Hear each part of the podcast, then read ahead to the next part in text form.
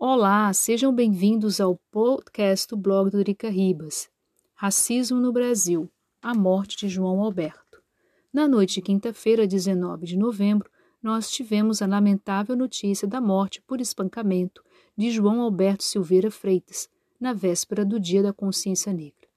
Ele foi espancado em uma loja da rede Carrefour de supermercados em Porto Alegre.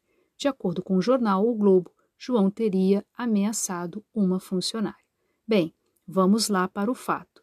Se João Alberto ameaçou a funcionária, ele poderia ter sido repreendido, mas não espancado até a morte, como mostra vídeos que circulam pela internet. Isso mostra o despreparo desses funcionários, incluindo um deles, policial, para lidar com situações difíceis. Trata-se de racismo. A vítima é negra e os agressores são brancos. É um fato na sociedade brasileira onde a população afro-brasileira sempre esteve à margem, seja como vítima ou como agressor. Isso é fruto de uma integração social que nunca aconteceu desde a abolição da escravatura em 1888.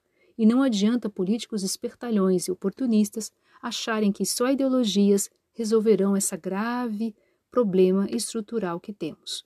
Precisamos de um projeto educacional para inserirmos a população afro-brasileira finalmente na nossa sociedade. Ao mesmo tempo, precisamos também combater o racismo em todas as frentes. Claro que isso demanda tempo e muita política.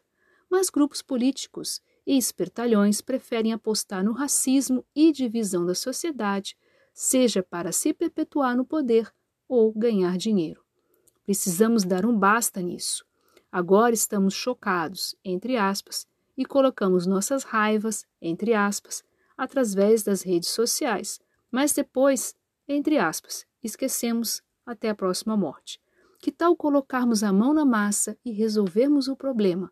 Ou melhor, os problemas: racismo, desigualdade social, inserção social e por aí vai. Para encerrar o post, meus pêsames às famílias, aos familiares de João Alberto. Muito obrigado por ter escutado o podcast do blog do Drica Ribas. Não deixe de seguir o blog nas redes sociais no www.dricaribas.com. Muito obrigada e até o próximo post.